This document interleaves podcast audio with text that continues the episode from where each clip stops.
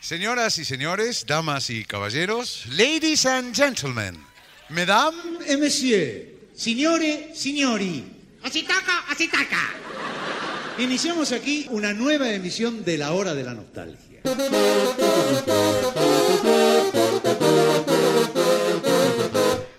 Sean ustedes bienvenidos a La Hora de la Nostalgia, el podcast donde hablamos de Lelutier. Bienvenidos a un nuevo episodio de este podcast al que hemos bautizado La Hora de la Nostalgia. Mi nombre es Carlitos y estoy aquí con mis cuatro co- conductores que pasan a presentarse ahora mismo. Carlito, yo también me llamo Carlito. ¿Y este de acá cómo se llama? Hola, buenas noches a todos, ¿cómo están? Carlitos es mi nombre, Charlie Finger. Y bien, acá muy feliz de compartir este momento con ustedes. El que está a mi lado se llama... Eh, Carlitos. Carlitos. Carlitos, Carlitos. Carlitos. Carlitos. Carlitos. ¿Y Carlito? Y yo soy Carlitos Núñez. Vamos a seguir con la segunda parte de Por Humor al Arte porque hay mucho de lo que hablar aún. Así que arranquemos directamente. ¿Qué les parece? Sí, por favor. Nos habíamos quedado en Feudalia, con lo cual ahora sigue Pepper Clement Send the Messenger, Nevertheless the Reverend Left the Herd, cuya música es de Ernesto Acher y el texto de presentación, como siempre, es de Marcos Moonstock.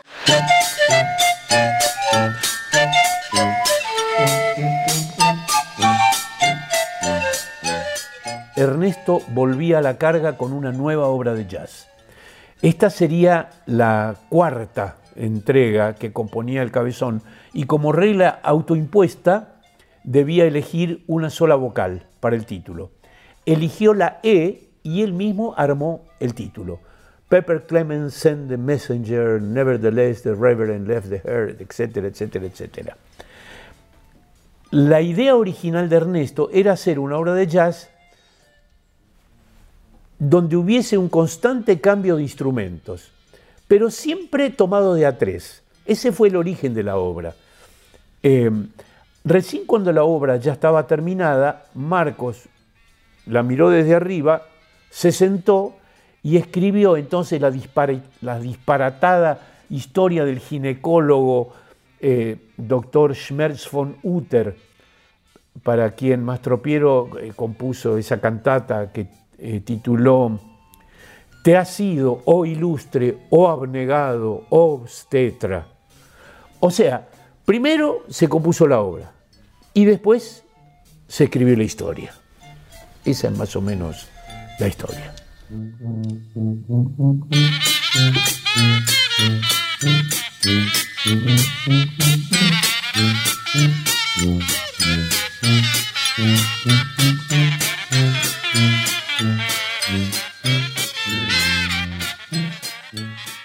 A Vargas y a Sarabia. ¿Tienen algún recuerdo específico de esta obra? Yo, mira, en el episodio anterior conté que tenía pocos recuerdos, pero si hay algo que me impactó fue esta obra. Y recuerdo no poder creer cómo iban entrando y por qué iban entrando los instrumentos, digamos, con, con toda la cuestión que tenía que ver con, con, por supuesto, con la carpeta roja. Pero bueno, el, el escenario quedó inundado de instrumentos y toda la parte, ¿no? De, de- de lo que hacía falta, de lo que no hacía falta. Entonces iban dejando las cosas Claro. Ah, a mí me, me pareció que una idea eh, revolucionaria, digamos. Era, muy lindo como quedaba el escenario Sí. todo muy desprolijo, con lleno de instrumentos que no se usaban. Sí, porque venían, qué sé yo, este, por ahí alguna cosa venía en una mesita, pero después iban apoyando cosas en el piso. eh. Y los instrumentos no los sacaban, los instrumentos que no se usaban iban quedando ahí. Por eso Sí. se iban como sumando en, en la escena y después creo que los terminaban usando. No, no, no. Por, por ejemplo, cuando hablan de cuerdas, lo único que se usa es el banjo y queda ahí arrumbada la violata y unos latines. Exacto. La idea de la obra a mí siempre me pareció increíble y la obra, por supuesto, musical, por eso está dentro de mi top. Sí, 10. además Ah. estábamos esperando, o sea, con el programa, al ver el título, esperábamos Claro. la pieza de jazz. Era obvio que iba a ser un jazz, pero esperábamos la pieza de jazz al estilo Papa Garland. Yo en ese momento no había visto en vivo ninguna otra pieza de jazz, ni, ni Miss Lily, ni el Dr. Bob Gordon, pero uno imaginaba que era la misma puesta en escena que el Papa Garland. Que después Claro. iban a hacer en Trufululu. Entonces, claro, cuando arrancan con la pieza a capela, las cinco voces masculinas y el texto, fue como muy claro. raro, fue una sorpresa muy grande. Cierta vez se presentó ante Mastro Piero un enigmático caballero de nobles modales y le encomendó la composición de una obra de homenaje al doctor Schmerz von Uther con motivo de su muerte. Mastro Piero compuso entonces una cantata para cinco voces masculinas, titulada Te has sido, oh ilustre, oh abnegado, oh obstetra. Un texto brillante, hay que, hay que decirlo. Toda la escena es hermosa, como está armada, el texto es hermoso y lo que ocurre con los luthiers yendo a buscar los instrumentos es espectacular. Quizás la mejor intro de todas las obras de jazz. Sí, por lejos. Sí, claro. lejos. Sí, pues es muy participativa, no solamente es Marco leyendo, sino que vos ves a los cinco tipos Sí. entrando y saliendo con instrumentos y haciendo la Claro. morisqueta Totalmente. todo el tiempo. Pero Mastro Piero pensó que para homenajear a un extinto, un quinteto de vientos no era lo ideal. Y modificó la obra adicionándole instrumentos de cuerda más afines con la ocasión. Por suerte, el enigmático caballero de los nobles modales, que le había encomendado la obra de homenaje, aún no había regresado a reclamar el trabajo concluido. Y Mastro Piero siguió reflexionando hasta que por fin decidió que la solemnidad del acto reclamaba el agregado de un nuevo instrumento, el piano. Y puso manos a la obra en la corrección. La partitura estaba ganando en complejidad y el compositor veía complacido cómo un simple encargo iba en camino de convertirse en una obra maestra. Sin embargo, releyendo lo que había escrito, Mastro Piero decidió que las cuerdas sobraban y el piano también. Él se sentía capaz de componer una obra genial volviendo a la simple formación del quinteto de vientos, pero de otros vientos distintos de los de la versión anterior. De hecho, a mí me parece que la, la pieza de jazz, no, para mi gusto, no es la mejor de las monovocálicas. Sin embargo, con la intro la convierte en la mejor obra. Por eso te digo, a mí como, como pieza de jazz para mí no es la mejor. Pero sí como obra, como obra me parece hermosa justamente por la intro. Pues le da un agregado La tremendo. introducción fascinante. Y la, la música también es linda, Sí, muy, muy- no, muy arriba, sí, está sí. buena. Está muy bien, está muy bien. Está sí, bueno. sí, sí. Tiene algunas cosas interesantísimas. eh, la base rítmica que hace Pucho con el dactilófono y el hi-hat suena, suena divino. El, el arreglo del dactilófono está genial. A diferencia de la versión que más conocemos, Eso, que es la de las obras de ayer, Muy distinta. que es es otra obra. bastante distinta, sí, es bastante distinta, sobre todo eh, cómo, cómo están ordenados ¿no? los instrumentos. Primero que arranca el jazz de una, eso es fundamental.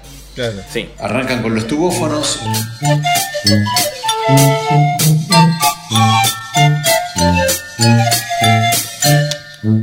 Casus.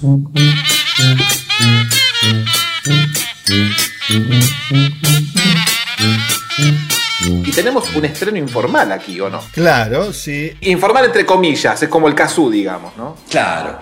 Las tablas no son muy informales, digamos. Va, es un instrumento de, de New Orleans, se me ocurre a mí, Sí, ¿no? señor, sí. Qué importante es saber idiomas.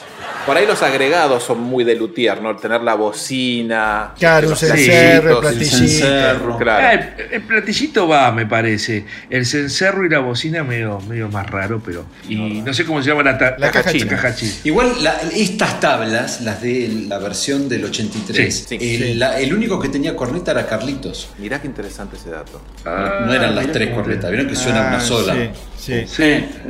Claro. Eso se puede ver en las fotos, claritos. Y lo que suena es medio caquerri, es un en el mejor de los casos. Tablas inventadas por Ernesto Acher. ¿eh? Estaba ¿En serio? Sí, sí, sí, Ernesto fue el que se puso a trabajar en, en estas tablas porque, bueno, era el creador de la obra y necesitaba Ah, la, la percutiva, sí. Claro. Mira, Sí, Ernesto con, con Iraldi, ¿no? Pero él estaba atrás. de Claro,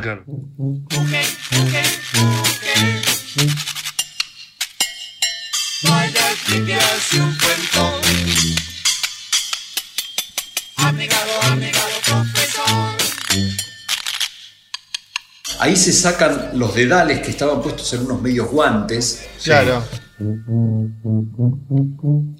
La tuba hace un doble tiempo para darles tiempo a ellos a, a llegar.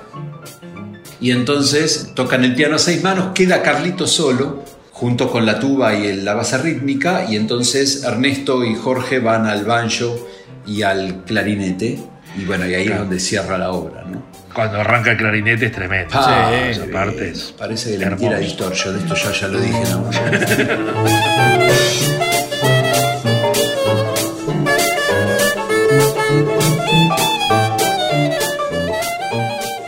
O sea, es que la, la- la- la tuba que toca Daniel está buenísimo porque hay todo un gag con eso que es cuando se cae la tuba sobre Pucho y demás. Sí.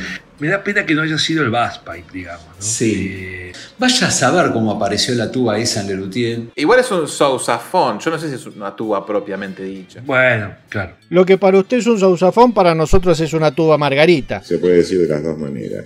Pero es la primera vez que aparece esta tuba en escena. An- Antes no, que yo sepa por lo menos no estaba esta tuba. Quería agregar esto, que me Sí. parece que Daniel toca eh, esta tuba por el arreglo que tiene que tocar, que capaz que con el bass pipe era más complejo. Unas notitas medio rápidas, ¿no? En el pu, puru, puru, Sí. pu, pu, pum. Sí. Es que es probable que haya sido para bass pipe, pero una vez que se empieza a armar la obra se cambió. Quizás. Claro, Claro, entonces, bueno, che, mira, yo con este instrumento por ahí te va a hacer resultar más fácil, bueno. Claro. Y de ahí le vino después el gag de, bueno, y en un momento se me cae el acá arriba del cos y así Seguramente, Está claro. buenísimo ese gag.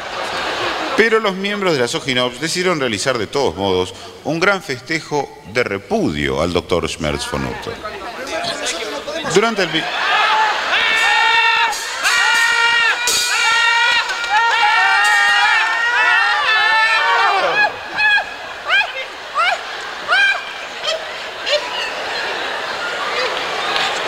¿No te das cuenta que casi lo perdemos al pobre Cristo?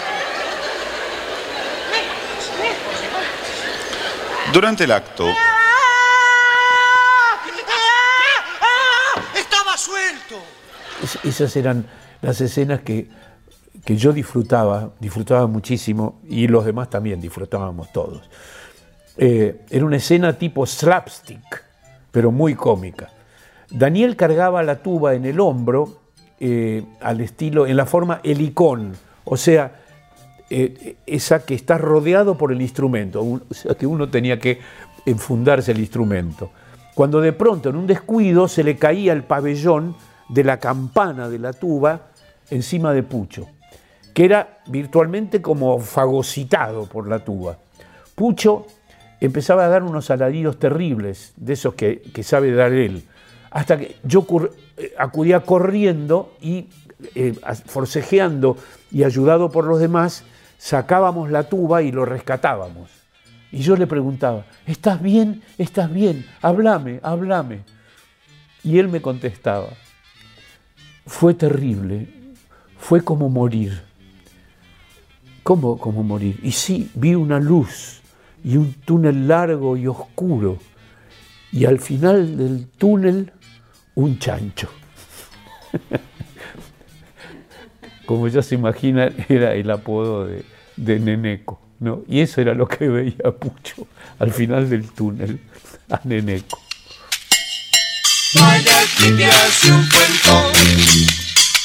Cuando Carlitos me grabó esto hace un par de años, me dice, escucha, cuando digo Doctor von Uter, Doctor von Uter, está tomado del Ridi Pagliasso.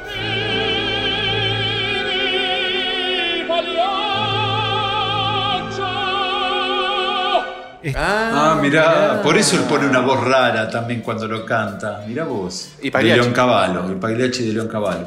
Mirá. Che, y otra cosa interesante de la obra es el, el- la letra, que al- al- igual que en el Miss Lily Higgins, la letra es un falso scat, digamos.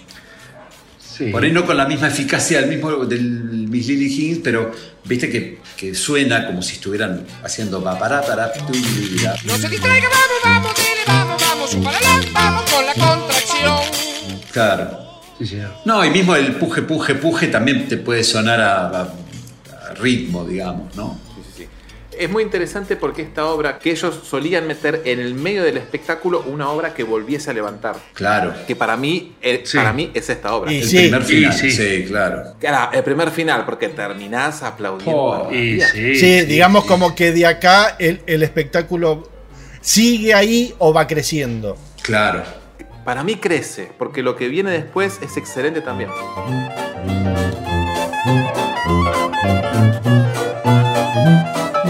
Después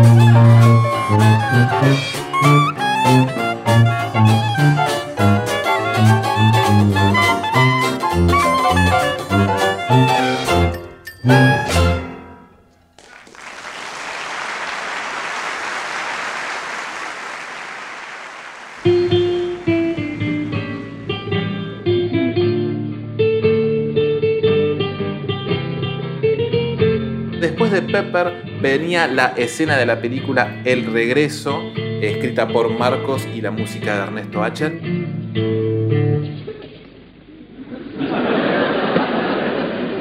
Parece mentira, Carlitos, estamos volviendo. Estamos volviendo, Carlitos, mentira parece. Yo no tuve nada que ver con esta escena porque la armaron entre, entre Ernesto y Marcos. Este, eh, y los dos habían visto las películas. Yo creo que no las había visto en esa época todavía. O sea, me refiero a las películas de Gardel, de que van a París, vuelven de París, Tango Bar, eh, Cuesta Abajo, eh, etcétera, etcétera. Pero la idea era parodiar justamente esa escenita donde está Gardel apoyado en, en la baranda de un barco y con, con un amigo al lado, un tal Jorge, si no me equivoco, este, y, le, canta, canta Mi Buenos Aires querido.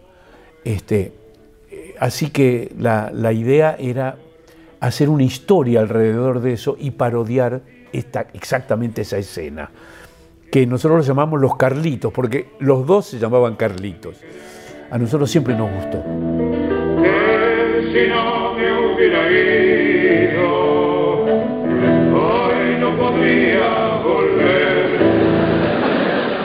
Acá es one-liners, chiste, chiste, Otra, chiste. otro bron. total. Tremenda esta obra. Tremenda. esta obra es tremendo. Y un dúo raro, ¿no? En escena, Marcos y raro. Ernesto, que no, que hasta el momento yo no recuerdo otra. No, primer dúo de ellos dos en Sí, escena sí, solitos. sí, sí. primer- A ver, tenemos el dúo en la cantata de Don Rodrigo, pero están los demás en escena. Claro. El trío de comentaristas, donde también están actuando más Daniel. Pero sí, es raro, es raro.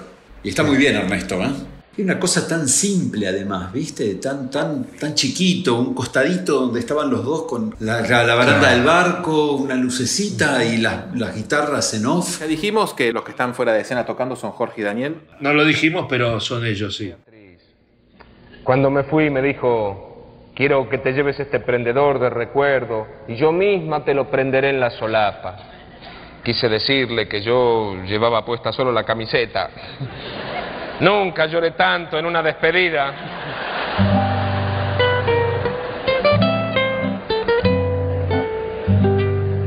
Mire tu prendedor y emocionado, solo rogué que estuviera desinfectado.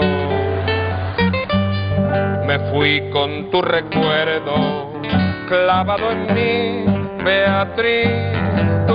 Recuerdo me ha dejado una cicatriz.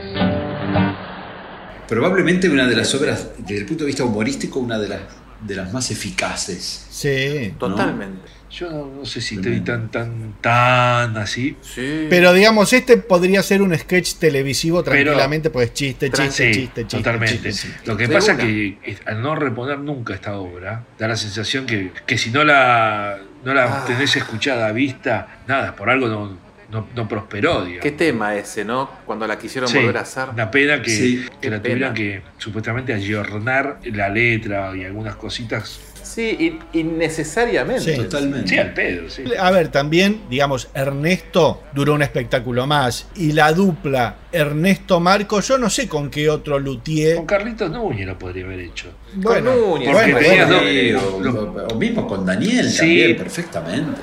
Lo que pasa, Carlito, es que las mujeres hemos tenido mucha mala suerte con ellas. Sí, porque son la perdición del hombre. Salvo la madrecita de uno. Eso es verdad. Y la primera novia, tu hermana, tu abuela. La tuya.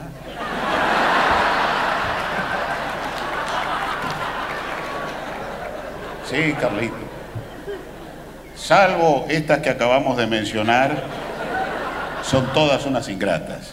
Es verdad, Carlitos. Uno les da su amor y ellas te pagan mal.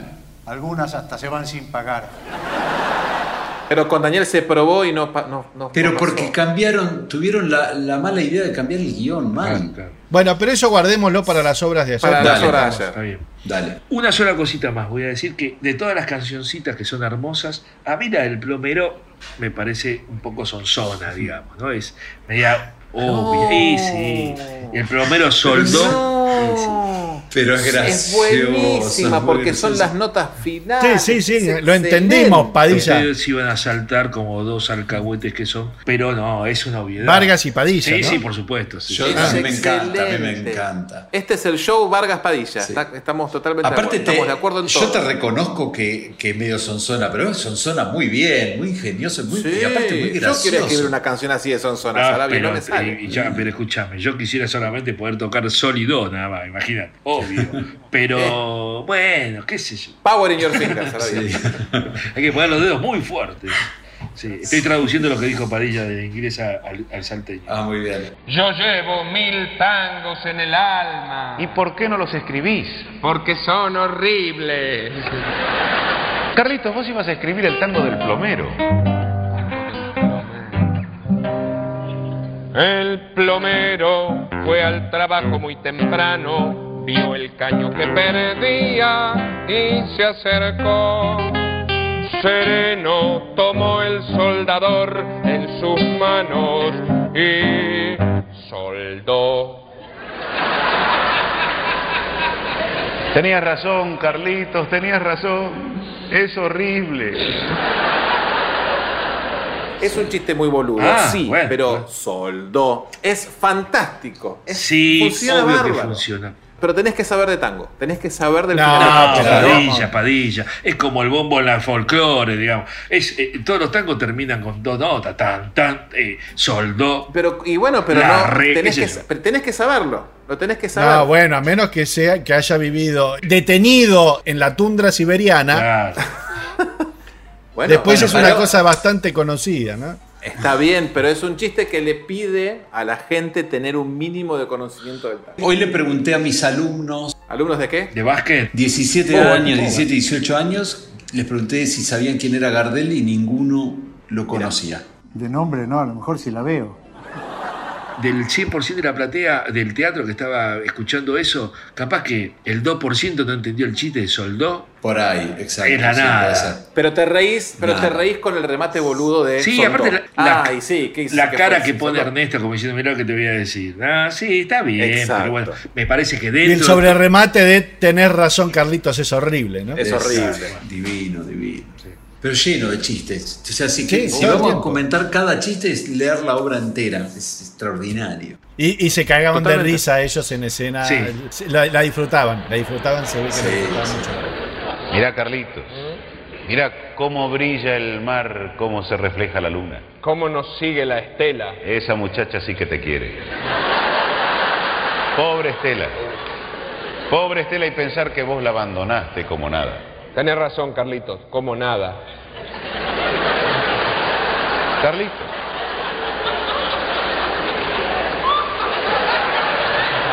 Tiene más fuerza que estilo. Ahí no hace pie. Hablando de abandonos, Carlitos. Perdóname que te lo diga, pero vos también la ¿Se podría decir que esta es la primera obra con escenografía? De movida tenés Cardoso, que viene antes que esta. ¿Tiene escenografía, Cardoso? Y tiene el No. parchero de ¿Tiene fondo, y, pero el Pero parchero no, de fondo te No. hace de escenografía. No, no. No, no, ni se ve. ¿Cómo no? Está ahí en el fondo, se están cambiando la ropa, no es escenografía propiamente dicho. Lo que tiene Cardoso es utilería y vestuario. Escenografía no tiene. Tiene utilería, que son los elementos, la copa, y tiene vestuario, que es la ropa. Esto es escenografía, lo que dice Padilla. ¿Y es la primera obra de Lelutier con escenografía? Si no tomamos Blancanieves y tomamos la época de, Café con Ser en adelante, y parecería, ¿no? Que Parecería ser que sí, ¿no? Para mí está bien representada la idea, digamos, este, y bien resu- con, un- con muy poquito. el minimalismo luteriano, Eh, ¿no? Sí, sí, sí, sí, sí. minimalismo. Que me parece que pusieron esta escenografía para que no sean solamente ellos dos parados en escena. Claro. Sí. No, y además más. también para darte un poquito mejor la referencia. Me parece que está muy bien usado. Absolutamente. Porque si no, por ahí no te das tanto la idea de que los tipos están en el barco, ¿viste? Como que, que Ah. te enterás un poco más adelante de la obra. Creo que, que ayuda a, a reforzar esto que están navegando, donde el cierre de la obra es genial, ¿no? Porque todo es la sensación de que están volviendo a Buenos Aires Buenos y Aires, llegando a París. digamos. Es genial. Eh, era estéticamente muy bonita, con los dos intérpretes recostados en la baranda del barco y el resto del escenario oscuras, eh, como si estuvieran en el medio del océano, ¿no? Era, era todo oscura. Por otra parte, lo que yo recuerdo es que la- los dos guitarristas que durante los ensayos de la obra estaban allí, conspiraban con la parodia que estábamos haciendo, que era la escena de la película de Gardel eh, cantando Mi Buenos Aires querido, recostado en cubierta, mientras volvía, no, a- no yendo a Buenos Aires, sino que se volvía a París. Volver a recorrerte sin odios ni desaires. Volver a ver el brillo de aquel viejo farol, gozar desde el altillo tus calles y tus aires. Vuelvo, Vuelvo después de tanta ansiedad. después de tanto desliz. Vuelvo, Vuelvo a la única ciudad. donde siempre fui feliz.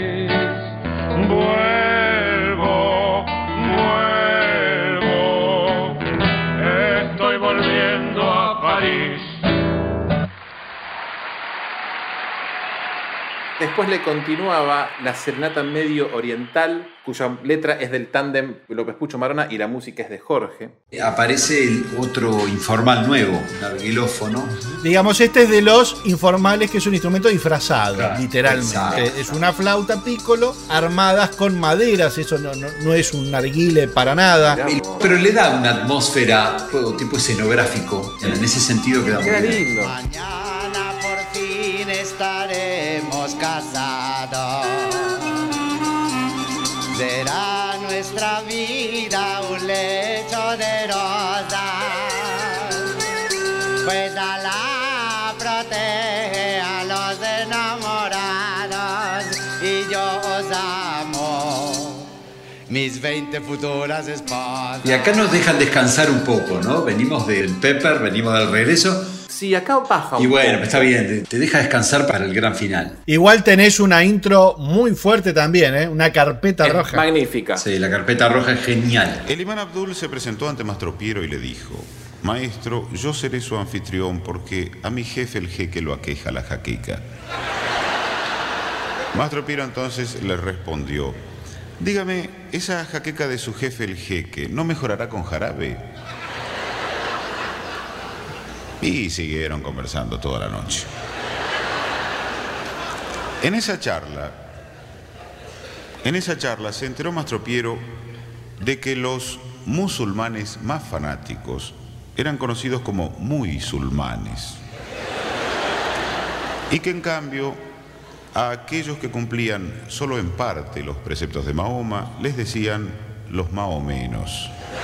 Es increíble. Cuando hicimos la elección de cuál era nuestra mejor carpeta roja, yo elegí El joven conde, pero Sí, no sé si me equivoqué un poquito porque esta es tremenda. esta es muy buena muy, también. muy, Sí. muy buena. La obra es sonsa también. La obra es floja, sí, porque tenés una carpeta roja magnífica, el jefe, el jeque lo aqueja la jaqueca, me explota la Sí. cabeza. Y después la, la canción, eh, eh, y sobre todo la versión esta de Por Amor al Arte, que es más larga que la que se conoce de Grandecito, Sí. es medio pichi pichi. Es medio pichi pichi, pero es simpática. Pero es el momento Daniel también, ¿eh? Sí. Comparando con todo lo que estuvimos viendo antes, ¿no? Inclusive es como, uy, Bueno, lo que pasa es que las dos veces que se luce Daniel, digámoslo así, que fue en esta obra, digamos, y en No puedo vivir atado, lo Sí. mandan al muere. Lo mandan al muere.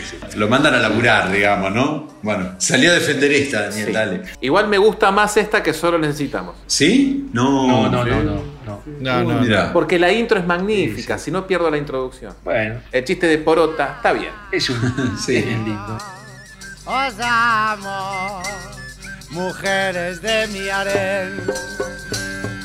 Zoraida, Sherezad, Zobeida, Farah, Simrut, Rosa, Zulma, Dalila, Zaida, Jazmín, Fátima, Mora, Farizad, Marien, Amina, Zuleika, Asha, Dunia, Zoe y Porota.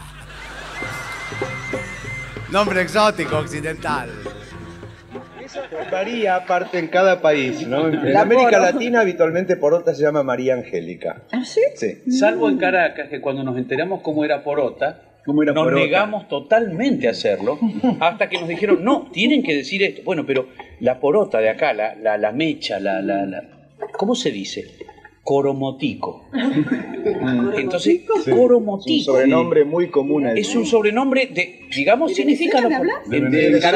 Hay, Hay una una- virgen del Coromoto, no como en la de Virgen de Montserrat en Barcelona. Entonces todas las niñas se llaman Monse, o la mitad de las niñas. Porque la Bueno, otra allí- mitad se llama Nuria. bueno, allí se llamaban coromotico, entonces la porota era coromotico. Entonces se reía todo el público y nosotros en ese momento. De, de decir eso, ¿no? De decir algo tan absurdo. Aparte, la primera vez, mis compañeros de vez en cuando me hacen bromas mm, muy divertidas, que me dicen, tenés que ir a tal lugar o en este lugar del show tenés que decir tal cosa porque es así. Y yo voy y lo digo. Y después veo una enorme fiesta en mis cuatro compañeros que saltan y tiran Sí. serpentinas y se mueren de risa porque él no tenía que decir eso. Entonces cuando llegamos a Venezuela y Carlitos me dijo, tenés que decir coromótico, yo lo miré no, no. Una, Esa no. una grosería así. No va a pasar. No va a Inventate otra cosa. y él me insistió, no, no, sí, tenés que decirlo. Bueno, también me convenció. Cuando lo dije, era una fiesta en, en, en los cuatro compañeros, Sí. pero en el público también. el público lo festejó de una manera tan eufórica, ¿no? Porque realmente era un mimo a todo el público eh, venezolano, ¿no? Zoraida, Sherezad, Zobeida, Farah, Simrut, Rosa, Zulma, Dalila, Zaida, Jazmín, Fátima, Mora, Farizad, Marien, Amina, Zuleika, Asha, Dunia, Zoe y Coromotico. Claro, porque Coromótico fue en Venezuela. Ahora escuchemos las distintas versiones de Quito, Amina, Zuleika, Asha, Dunia, Zoe y María Angélica. Colombia, Amina, Zuleika, Asha, Dunia, Zoe y Petronila. y La Habana. Asha, Dunia, Zoe y Chea. No, magnífico. Magnífico. Sí, después tenía esto, lo de eh, ese recitado que tenía acerca de Zoraida, que tenía Daniel a mitad de la canción.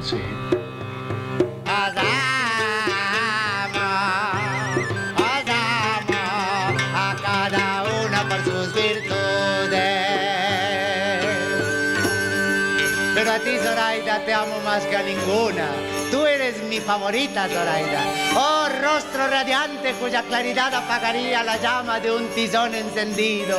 Tus mejillas finas, suaves y peludas y pulidas son como pétalos de narciso, como flores de arayán y amapola.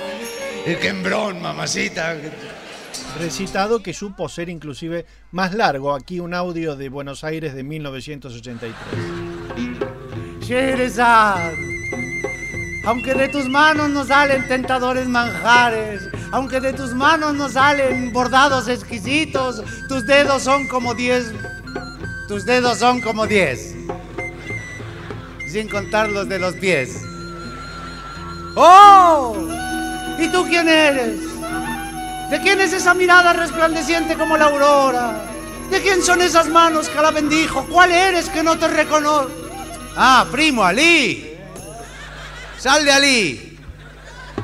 Toquete. Y supo tener también este, alguna estrofa perdida que eh, la rescataremos en el archivo insondable. Abel. Ya el sublime momento contemplo, pues mis ojos la escena ya ven. El sacerdote diciendo en el templo, os declaro marido y harén. Luego en la fiesta bailaremos mejilla a mejilla. A mejilla, mejilla, mejilla, mejilla, mejilla, mejilla. Y ahora os tengo que dejar. Mañana será nuestra Que está boda. bien que estén perdidas, ¿no? Ahora que las escuché decís. Y después tenía, un- tenía buen remate la obra. O sea, el chiste final está bien. Sí. Yo creo que es la típica obra que se les ocurre cómo resolverla y van creando para atrás, digamos, ¿no? Exacto, sí, Eh, pues, muy parecido. sí, Puede porque vos decís, uy, la idea de mujer que tengo 5, 6, 7 palabras que se me ocurren y por ahí que tiene tantas minas que al final este, es un problema, bueno, inventemos el resto. Cuando mañana la noche salude, no habrá en nuestro lecho pesar ni fatiga. Cuando mi cuerpo a los vuestros se anude, seremos felices. Que Alá os bendiga y que Alá me ayude. Otro lindo aporte de esta obra es el, el final, digamos, no el final, sino el sobrefinal de Sí. Carlitos que se queda atado Ah, con sí. las piernas, no puede salir. Atascado en el instrumento. A continuación y en la última parte del presente recital, tendremos el honor de contar con la presencia de un afamado... ci- Ya te- ya tenés que irte para allá con los muchachos. Decía, eh, tendremos el honor de contar con la presencia de un...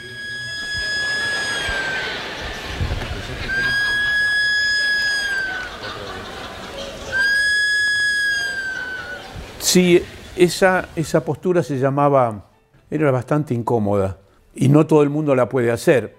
Este, y esa yo la aprendí bastante bien, era la postura del loto, eh, esa que se usa para meditar y que es una postura donde uno está sentado eh, con las piernas cruzadas y con cada pie ubicado encima del muslo opuesto.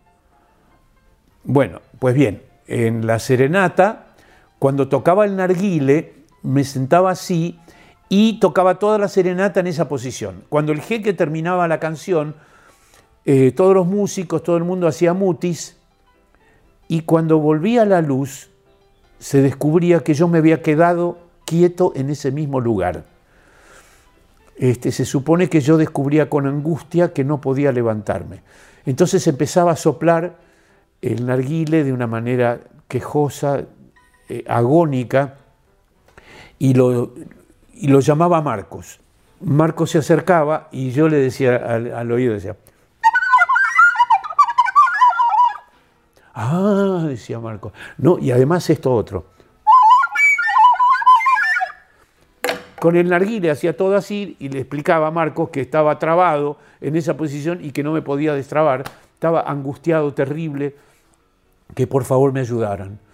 Entonces Marcos salía corriendo, buscaba a los demás, venían todos los luthiers con unos palos, me los pasaban por debajo de las axilas, me levantaban así, yo quedía- quedaba en la misma posición y me sacaban flotando del escenario, así. Era un mutis absolutamente espectacular.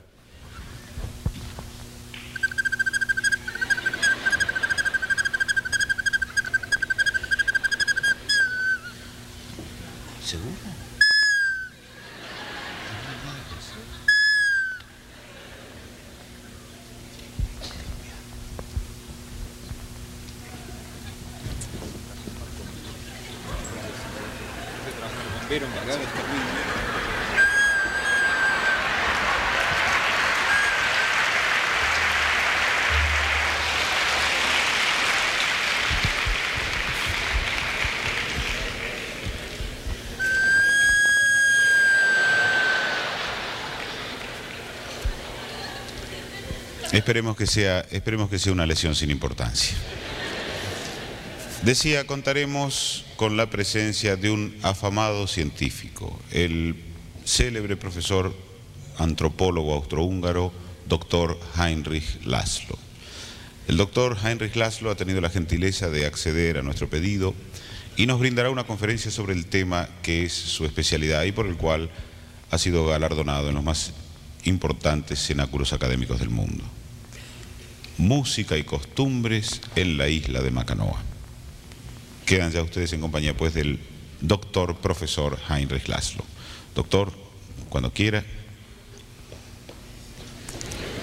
cuando pueda. El show terminaba con música y costumbres de Macanoa, cuya letra es de Pucho Marona Núñez. Sí. Y la música es de Carlitos. Y nos ponemos de pie, Hermoso, hermoso, Ah, hermoso número. Qué linda obra. La conferencia de hoy versará sobre música y costumbres de los nativos de la isla de Macanoa. La isla de Macanoa alberga un asombroso e incontaminado bagaje de leyendas milenarias y tradiciones riquísimas que he investigado personalmente y que hoy tendré el placer de exponer. Y lo tenés ustedes. a López Pucho componiendo un personaje, Sí. guarda. Sí, señor. La obertura del Calipso, Qué cosa. guardámelo en un pendrive. ¿eh?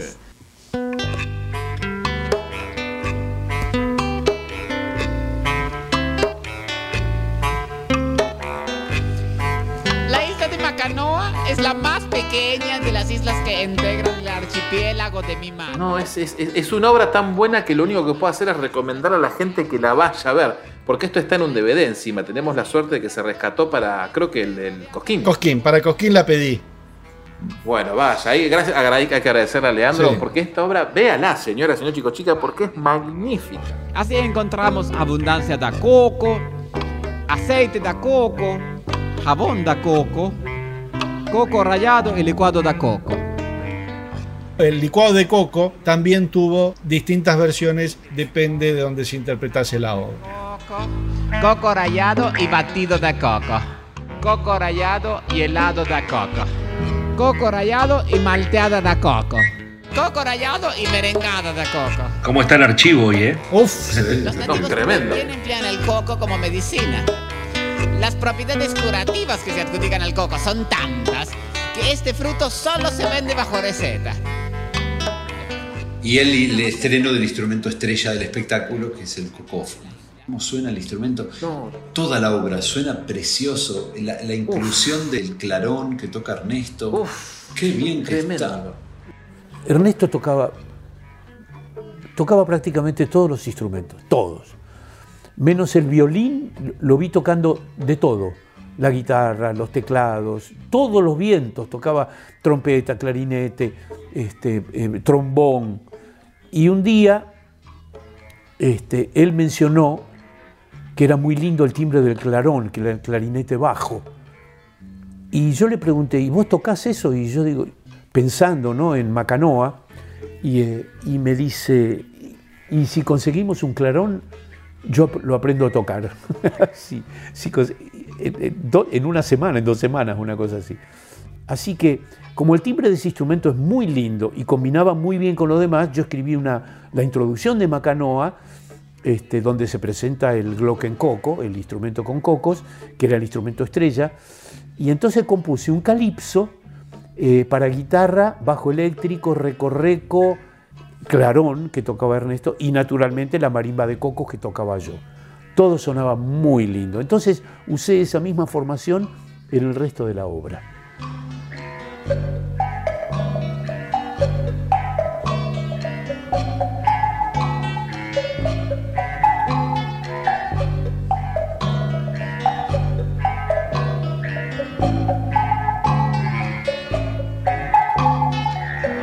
Eso sí es tener coco. Ustedes cuando la vieron, Juan y Seba, por primera vez a esta obra, que terminaba ahí arriba, ¿te recuerdan qué sensación tuvieron? Oh, no lo podía creer. Fue, fue muy impactante desde todo punto de vista, porque aparte no, yo no sabía mucho de lo que iba a ver. O sea, el cocófono me sorprendió cuando, cuando saca la tela roja esa y aparece ese instrumento y cómo sonaba. La, la pureza del sonido, el timbre del clarón también era una cosa que El vos decís, clarón hermosura. ver a Ernesto tocar la batería, ya lo habíamos visto a Ernesto tocar la batería, Sí. pero acá toca mucho la batería. No, es tremendo lo que hace. Un montón. Y, y verlo a Pucho hacer un personaje, o sea, era, era un montón de cosas nuevas que no habíamos visto hasta ese momento. ¿Y usted, Sarabia? Yo no quiero estar en, en la tribuna equivocada, pero no fue la obra que me, me impactó. Me impactó muchísimo más el Pepper. Sí, ojo, a mí también, ¿eh? Pero a mí también. Ok, sí, sí, pero sí. hubieron cosas que sí, que, que- que estaban buenísimas, pero yo le sentía un, viste, ah, otra obra larguita para cerrar como Carta de Color, como Don Rodrigo. Se ve que ellos necesitan o les parece que tienen que cerrar con una obra que dure más de 15 minutos, cosa que esta no llega, pero bueno. Y la historia que cuentan es, está buena, pero bueno, eh, por supuesto cuando aparece el cocófono es tremendo, la gente, todos aplaudimos porque wow, está buenísimo. Pero las músicas, o, o los momentos musicales, mejor dicho, porque hay músicas que están muy lindas, Eh, algunas Sí. como que no, no, no, o no me llegaban tanto. Yo la rescato como obra, por supuesto, me parece que está muy bien, pero no me voló la cabeza. A mí lo que me faltó fue la referencia.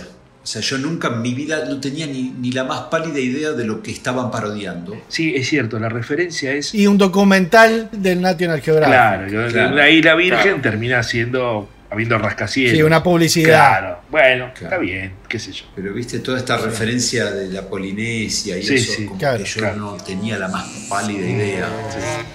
En danza de pescadores, el ritmo del baile no está dado por la música, sino por la elevadísima temperatura de la arena.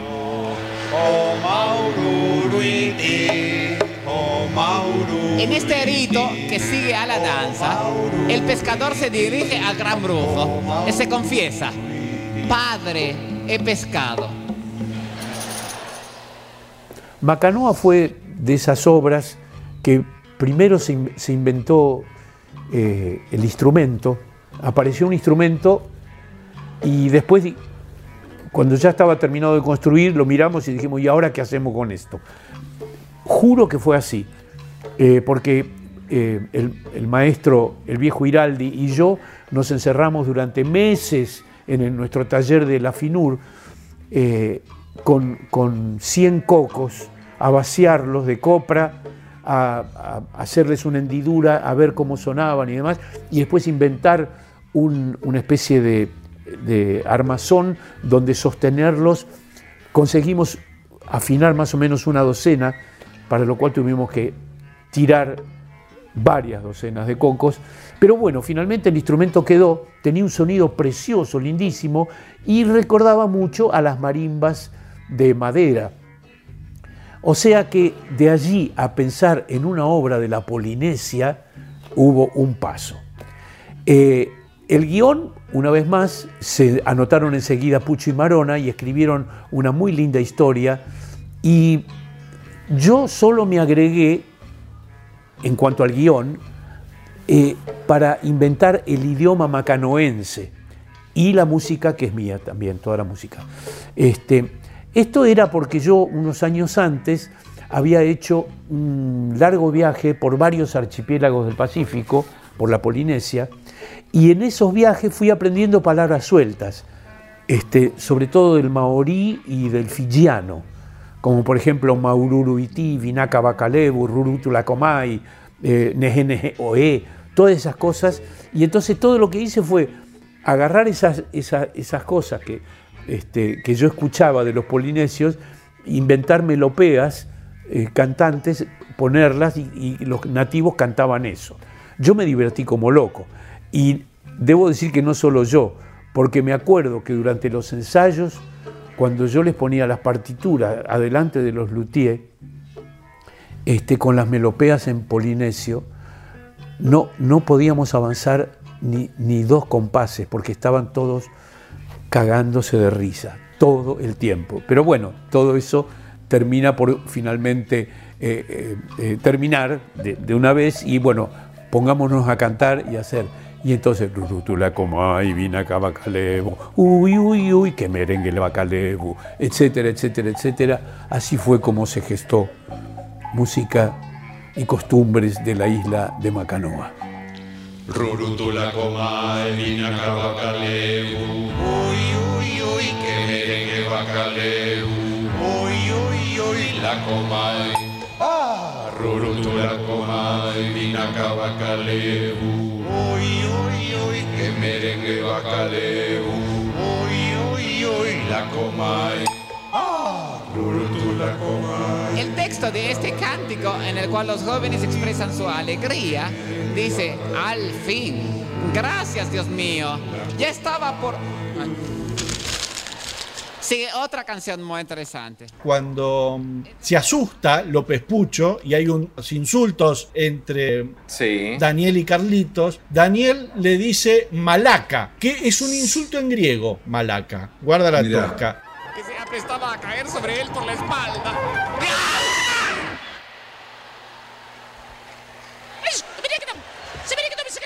Y Carlitos le responde prototaca, Sí. que es el nombre científico de la almeja. Mirá.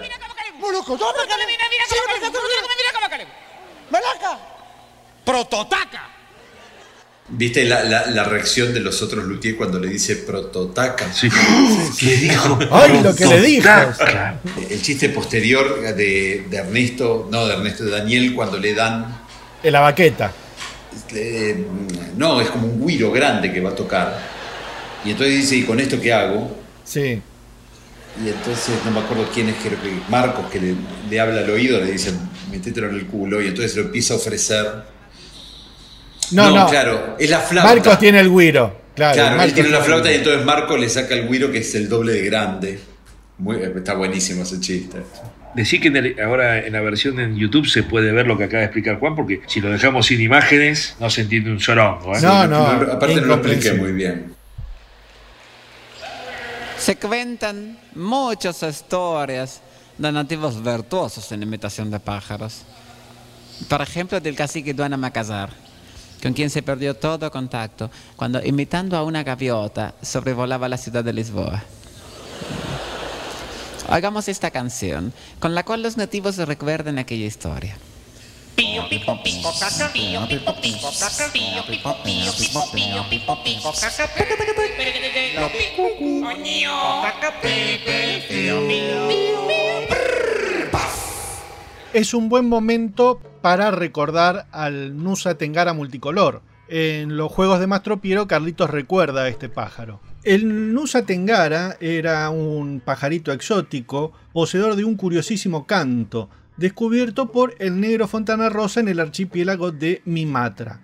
Si bien hoy se encuentra extinguido, hubo al menos un registro de su existencia que fue la noche del estreno de Música y Costumbres de Macanoa. El profesor Laszlo, el antropólogo que estudiaba a los nativos de la isla, presentaba la historia en estos términos. Los nativos de Macanoa son muy habilidosos en la imitación del canto de pájaros. Veamos la imitación que hace uno de ellos de un ave endémica de la isla, el Nusa Tengara multicolor. En ese momento, Marco se adelantaba y con vibrante voz de tenor cantaba lo siguiente. Escúchenlo. Come bella, come bella, tesoro mio. Come bella, come bella, El profesor Laszlo entonces explicaba a su auditorio. El Nusa Tengara es un pájaro que imita maravillosamente la voz del hombre.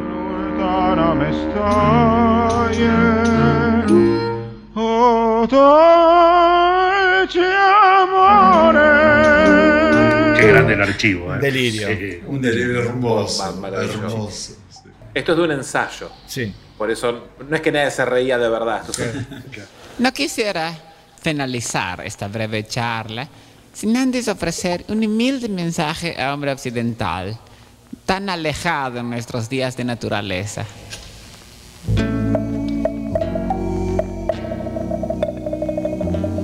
El, el- el final le, le- le compite a Don Rodrigo. ¿eh? No, me parece. Ah, Ay, no sé. no sé si tanto. No sé, vale, Está un sí. escaloncito abajo, pero le compite. Está ahí. Está No sé si me le Ay, sumo no sé. tanto.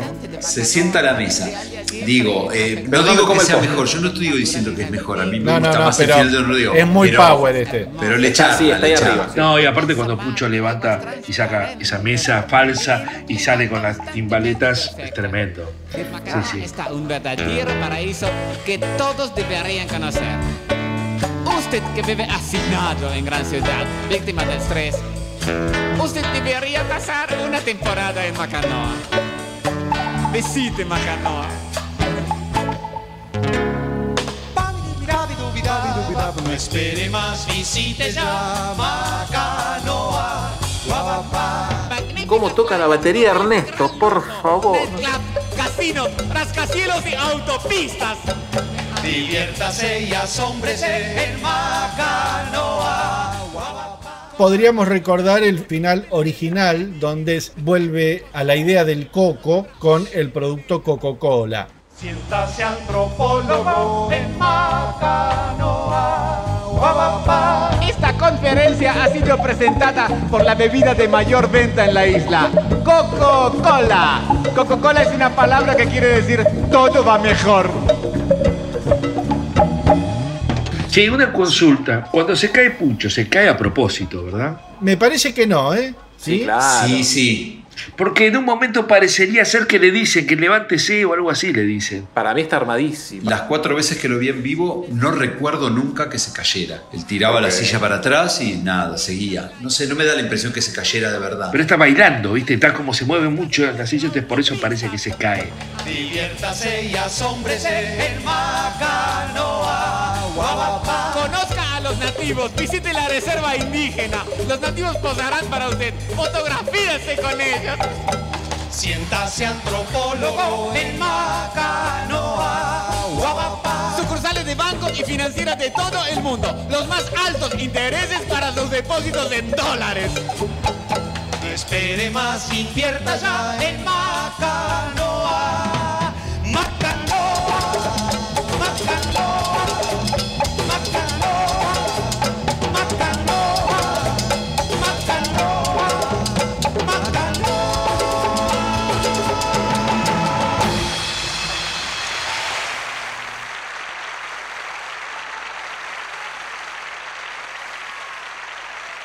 Bien, y el show terminaba ahí. Fuera de programa hubo varios. Sí, montones. eh, dependiendo de dónde se hizo, si hubo por lo menos cinco, tenemos canción para moverse. Muchas mamáes, mamáes o mamases, se puede decir, es indistinto, mamaras o mamases, mamarías, mamarían, mamaríamos todos. Bolero de los celos. Celos de la silla. que usas para sentarte. Teorema de Tales.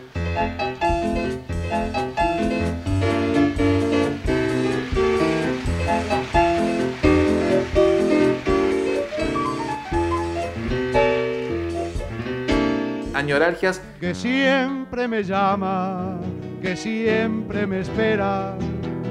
Si a mi pueblo volver y la bella y graciosa moza.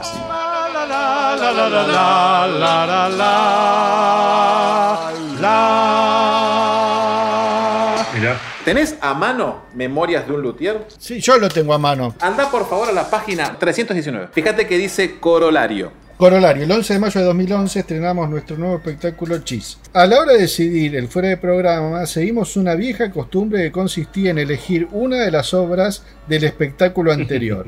Señoras, señores, Carlitos en su libro Memorias de No, un no, Luthier no, no, no. desbarranca por completo la teoría absurda de Juan Vargas. Porque cuando. Carlitos escribe eso, la ¿Cómo antigua tradición, confundido? la antigua tradición también decía que era del espectáculo anterior, porque ellos dejan de usar dos espectáculos para atrás en el 85. A ver, escúchame, Bolero de los celos es de Luthierías y por humor al arte 83, 81 por humor al Luthierías, es un arte, no espectáculo señor. atrás. El, el fuera de programa de estreno es Canción para Moverse, o sea, dos espectáculos para atrás, mi vida. Duró toda la temporada en Buenos Aires. Qué hijo de- Recordemos que López Pucho hace un gran profesor Laszlo y cuando Pucho se enferma, ese personaje lo toma Marcos, Sí. que mirá que a mí Marcos, yo soy marquista de la primera hora, pero el profesor Laszlo de Marcos a mí medio que mm, no me convence. La música se halla ritualmente presente en todas las actividades de los nativos de Macanao. Escuchemos, por ejemplo, este breve fragmento del canto que acompaña a recolección de cocos. Coco. Coco. Coco. Y, y- y- y después sigue. Sí, raro, raro. El personaje a Pucho le salía muy, muy Le salía muy lindo. Estaba diseñado para él, digamos. muy. Y pierden encima, pierden el músico. Claro. Guabapá. Sucursales de bancos y financieras de todo el mundo. Los más altos intereses para sus depósitos en dólares. Claro, se pierde la timbaleta que tocaba López Pucho, pero medio que la reemplaza Ernesto con los platillos, ¿eh?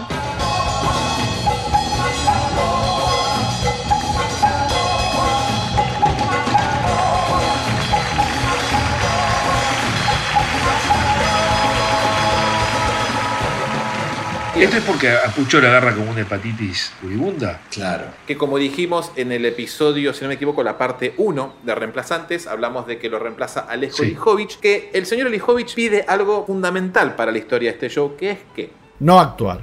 claro, yo te toco todo lo que vos quieras, pero actuar, eh, no, no, no me, no, y no nada, me da, claro. no sé, no, me pongo nervioso. no. Claro, quienes fueron a, a esas funciones del 84 recibían un insert dentro del programa que decía lo siguiente, al público, por culpa de una inoportuna hepatitis no podemos contar por un tiempo con nuestro compañero Carlos López Pucho. Después de pensarlo mucho, hemos decidido que era preferible cumplir con nuestro compromiso y realizar de todos modos estos recitales programados con varios meses de antelación. Nuestro agradecimiento al violinista Alejandro Ilijovic, gracias a cuya participación nos es posible presentar este espectáculo manteniendo el nivel que nuestro público exige y merece. Lelutier. Y aclaraba al final, en lugar de Cardoso en Gulebandia, se representará las majas del Bergantín. Por esto es importante lo que pedía Lijovic. Él, al no querer actuar, obliga a Lelutier a reemplazar Cardoso porque ahí no te iba a hacer eh, él de Creolina ni en pedo. No, claro. Entonces vienen las majas. Ahora, ¿qué sucede cuando Pucho vuelve a Lelutier? Quedan las majas. Porque evidentemente entre Cardoso, que es una obra increíble, a el éxito y la funcionalidad humorística que tiene las majas, iba a ganar las majas siempre. Nunca me voy a olvidar el, el- el efecto que tenía el, show abriendo con las majas. Explotaba el teatro. Mirá, yo las majas las vi en, en luthierías.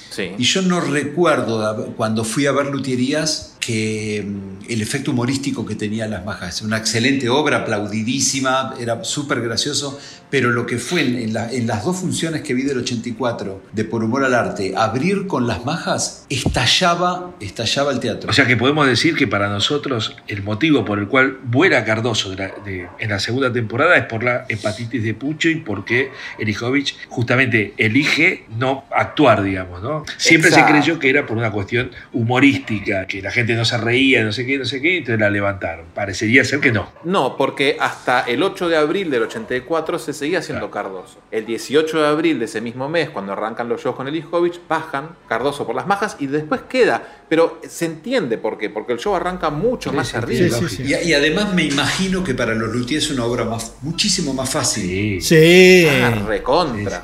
Sí. La, la ausencia de López Pucho modifica, solo necesitamos que acá los, los músicos y cantantes van a ser Jorge Marona y Carlos Núñez Cortés. ¿Por qué contaminan las playas? Para matar al hombre. Eh, ¿Por qué contaminan el aire?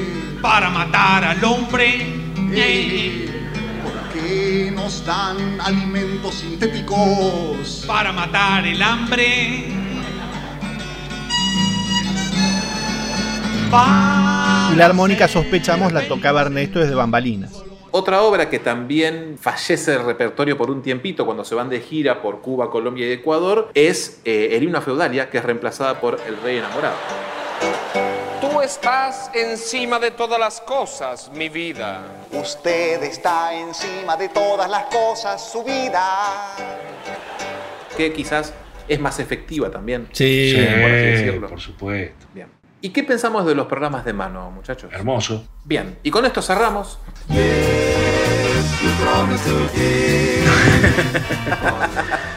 No, a mí me parece que está buenísimo. Esto era una innovación tremenda, el que sea un troquel que cuando vos lo abrís, un díptico, digamos, que cuando lo abrís, se te arma otra cosa en tres dimensiones. Espectacular, digamos. La idea, el recurso. Sí, La, la foto estaba recortada media con los dientes, Y, ¿no? Pero era bueno, en la prehistoria de la. Pero bueno. Está bien. Foto que será de la sesión que luego se utilizará para volumen 7. Claro, el banquito de plaza, Sí. digamos, ¿no? Y tenía la- el- este programa de la primera temporada la novedad de publicidad de Shampoo Verapón. Sí, que tuvo dos versiones. Soltate con Lelutier y Shampoo Verapón y después soltate con la música y... La alegría y el shampoo. claro. Yo me acuerdo de una nota de prensa de- del show en donde criticaban esto de que, uy, mirá, Lelutier se pone publicidad en el programa. Como que lo veían Bueno, mal. Yo no le veo nada de malo. No, pero bueno, en esa Pero bueno, época- era raro por lo menos. Sí, no tanto. El programa de Recital 75 tiene una publicidad de Whisky Royal Command de 12 por 44. También podemos hablar dos segundos del programa de mano de Rosario, que tiene la foto que para mí es una maravilla, que están Sí, todos los, los luthiers de polera negra.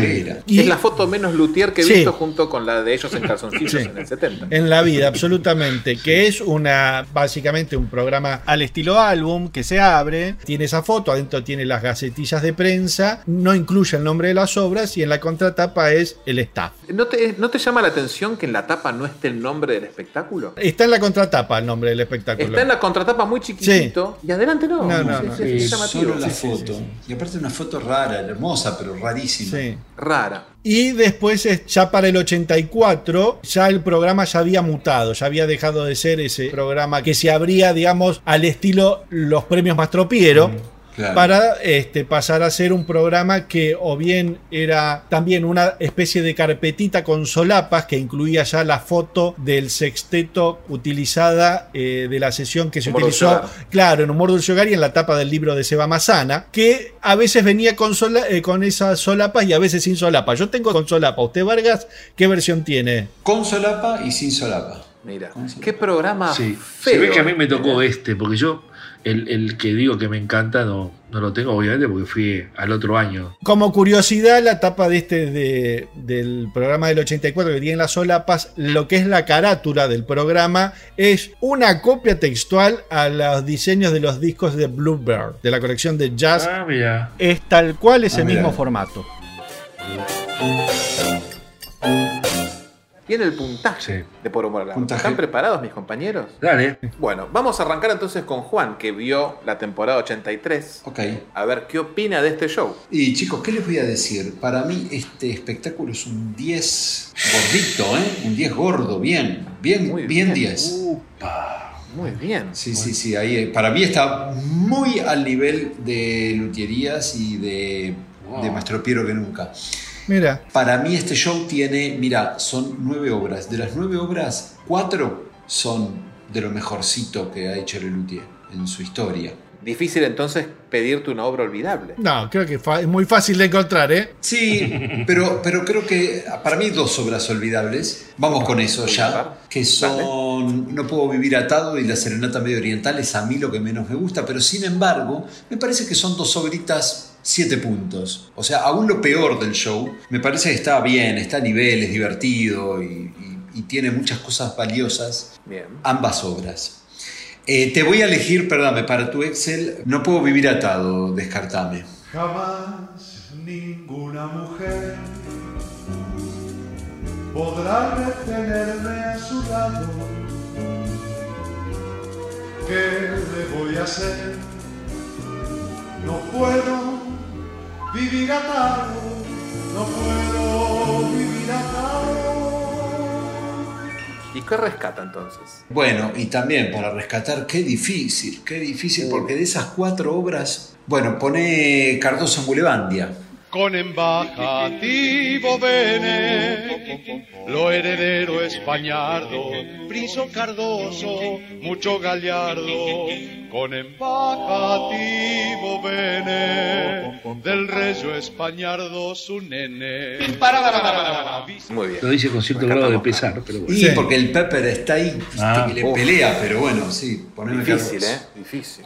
Bien. Eh, continúa Sarabia, que vio la temporada 84 de este espectáculo. Sí. ¿Qué opina usted de este show? Mire, yo voy a, a pecar, me parece.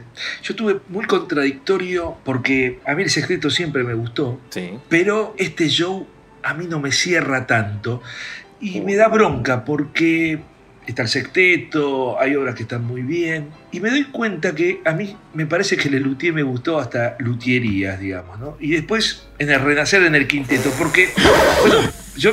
Se fue al carajo. Después me dicen a mí que no me gusta el No, no, bueno, bueno, No, bueno. no, no, no, no. Estoy tratando de, de explicar algo que por ahí ni yo mismo lo entiendo. Pero no puedo no decir, digamos, porque si no, ¿cómo justifico que yo te voy a poner a este show un 7? No, Y bueno, viste, porque me parece que hay. A mí también me da bronca, ¿eh? Si a vos te da bronca, Bueno, a mí bueno. también. A mí me da mucha bronca. Bueno, bueno.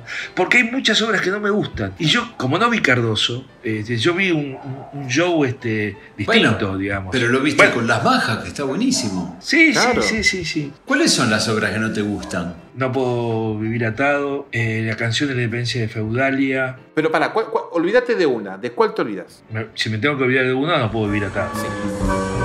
Siempre he sido un pícaro. Qué pícaro que fui. Y yo te voy a rescatar el Pepper Clemens.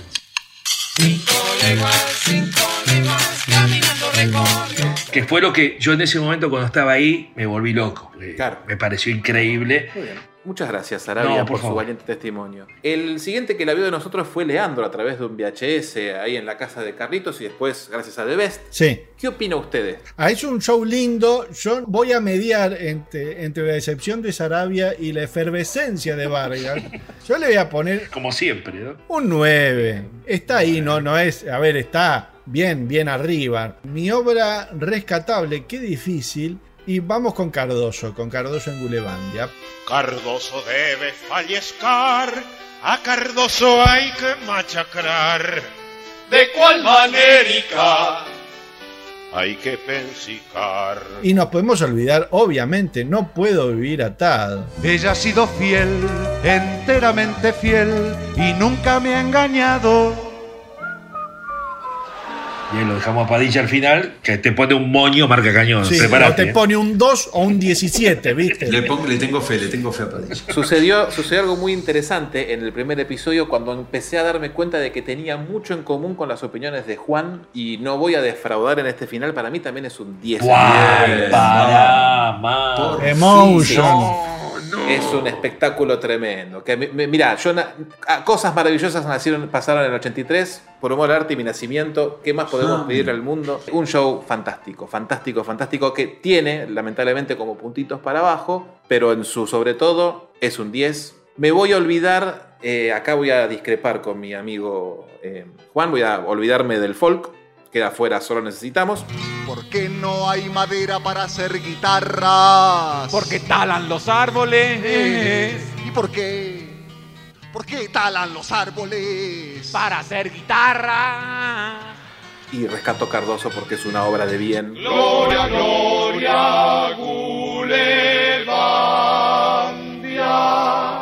Habiendo dicho Bueno, todo esto, sí. con dos votos de 10, un 7 y un 9, el promedio de por humor al arte es un 9 y pica en punta. Bueno, Sí. Bien.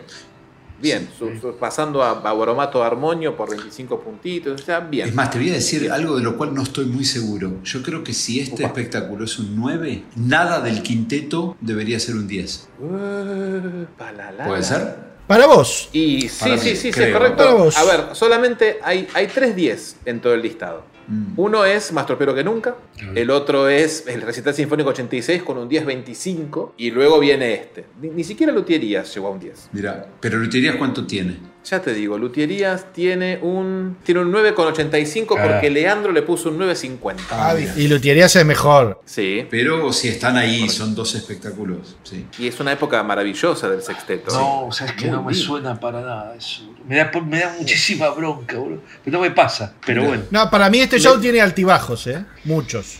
Sí, sí, sí, sí. Bueno, Lutierías también. No tanto, cositas. no tanto. A mi gusto. Me parece más, más redondo. No, pero, bueno, pero bueno. Me da ansiedad saber el puntaje de Sarabia de Humor Dulce Hogar. Agarrate. Uf. Habrá que esperar el próximo episodio. Hay que esperar.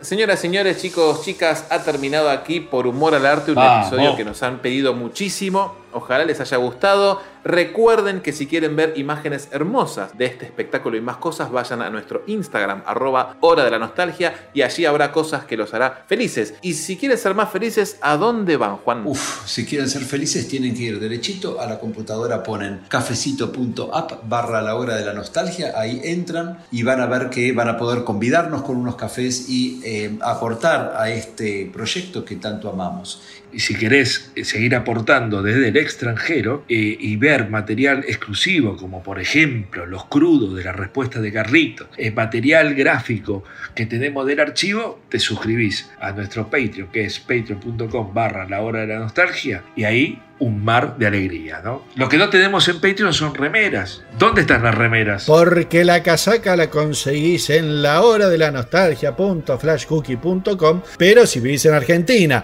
a menos que si vivís allá en de los mares, la encontrás en lhdln.redbubble.com, que ahí la dupla Sarabia de Becky tiene Temporada un montón de 8 le sale, ¿eh?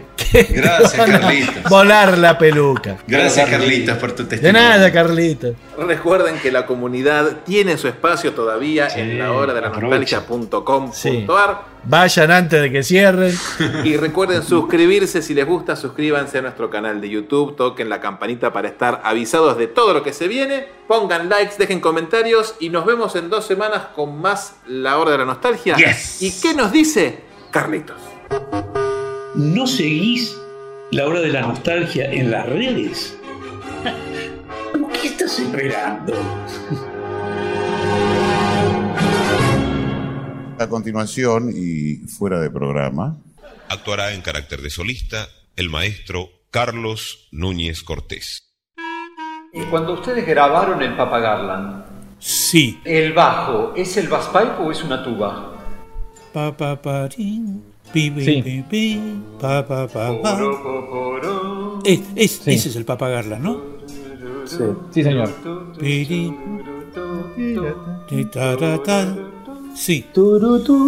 Sí, que era Porque notábamos que el, el timbre que hay en el disco no suena al bass pipe, pero... eh, Ah, ahora no suena el bass pipe. No, no, no, no. Yo lo que digo es que es el bass pipe, pero que ese disco a mí me parece que está tan manejado de consola que hacen que el timbre suene a unas cosas distintas. Pero Lean dicen que... Para mí es una tuba. ¿eh? Para mí es el bass pipe. Porque tiene unos glisados en un momento dado que para mí no los puede hacer una tuba. me pones en un aprieto porque yo sé Bueno. que muchas veces nosotros mentimos en los discos. Mentimos, me refiero a que mejoramos eh, ciertas cosas. Por ejemplo, una de las mentiritas o mentirotas más grandes es en el Teresa y el Oso, en la versión orquestal, la versión del disco, cuando aparece la mariposa golosa, eso no es el dactilófono.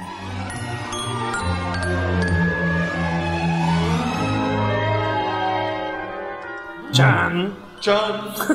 Chan, chan, chan, chan. ¿Qué es? Eso Sí, es, es un- una tuba disfrazada. eso es un metalofón. Mira. Un metalofón tocado con su correspondiente baquetita, ¿no? Y tocado por una persona que hace percusión de este tipo, ¿no? Metalofón, este, marimba. Sí, una celesta, algo así. Y era imposible lograr esa pureza de sonido con el dactilófono. ¿En serio? Claro. Este, sí, sí, sí, sí.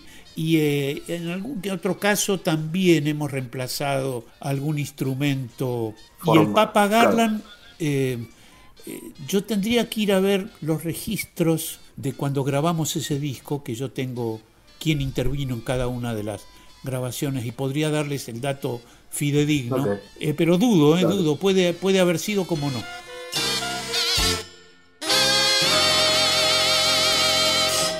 Escucha. Mira, escucha, mira bien, escucha, mira. El Museo de Cera de Lelutier. El célebre antropólogo y etnólogo austrohúngaro profesor Heinrich Laszlo. La conferencia de hoy versará sobre música y costumbres de los nativos de la isla de Macanua, escasamente frecuentada por hombre occidental. La pequeña isla de Macanua se halla ubicado a 40 grados de latitud sur y a 125 de longitud oeste. Como la mayor parte de las islas de este archipiélago, la isla de Macanua se encuentra totalmente rodeado de agua. Las propiedades curativas que se adjudican al coco son tantos que dicho fruto solo se vende por receta médica. Las propiedades curativas que nativos adjudican al coco son tantas que en la isla este fruto solo se vende bajo fórmula médica. De manos de los artesanos solo encontramos utensilios de barro cocido, tales como cuencos, vasijas, ánforas y precarios televisores de blanco y negro. Está sorprendente el desarrollo del instrumento típico. Se trata de un instrumento íntegramente construido con cocos.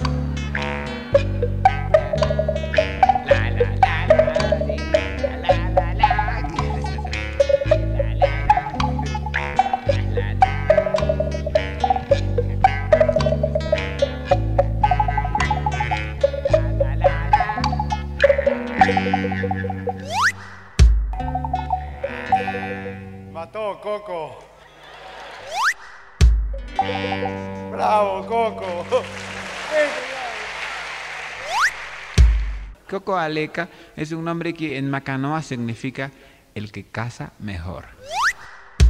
Escuchemos, por ejemplo, un fragmento de la canción que los nativos cantan durante toda la cosecha de cocos.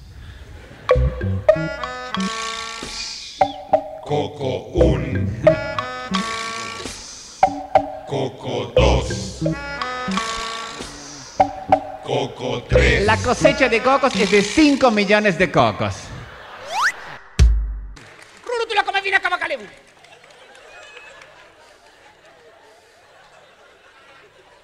Prototaca. No te permito, Carlitos. Ah, no, no, no. Rulutula comai vina cavacalevu. Que merengue bacalevu. Agogor. Rulutula comai vina cavacalevu. Que merengue bacalevu.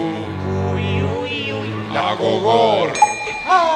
Rulutula comai vina El texto de este cántico en el cual los jóvenes expresan su alegría dice, al fin, gracias Dios mío, ya estaba a punto de...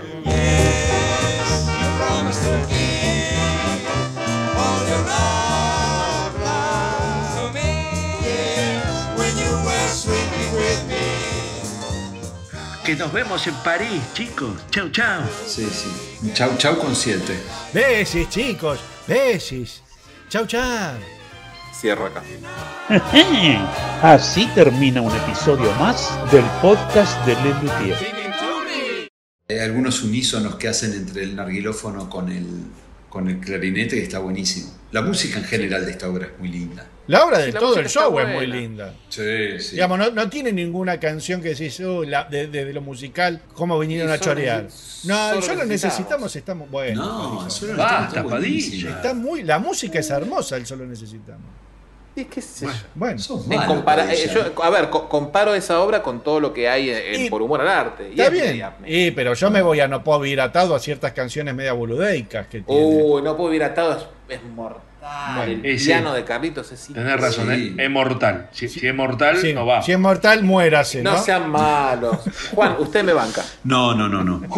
No, No. yo solo, solo Para vos, necesitamos, es una gran obra. Para vos el, el piano de No Sí, puedo ir atado el no es piano buena. solo necesitamos es hermoso. Ah, bueno, de- defendeme esa. Te acabo de contratar como abogado. Para mí lo, lo más flojito, bueno, ahora vamos a decir, ¿no? Sí. Ahora descartar. Pero lo- la canción más flojita son las de Solo Necesitamos, me parece. No, la de no puedo vivir atado. Eh, no puedo vivir atado. Ah, No, no, ya dijo, solo necesitamos son el las de Excel no puedo no se vivir toca. atado. Después editámelo, Saraya, que diga eso al final. No creo, porque yo soy No de... creo. Mirá que el- el- la edición final es mía. Sí, Te sí, estás sí. hablando con, con la persona equivocada, Padilla. Sí, pero me llega a mí para subir. Me llega a mí para subir. Sí, pero Sarabia no va a corregir, yo. No va a corregir algo que le mande yo, ni es pedo.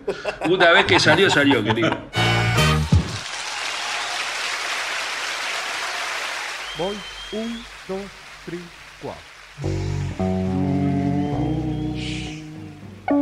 Boba. News. Boba. News. Boba.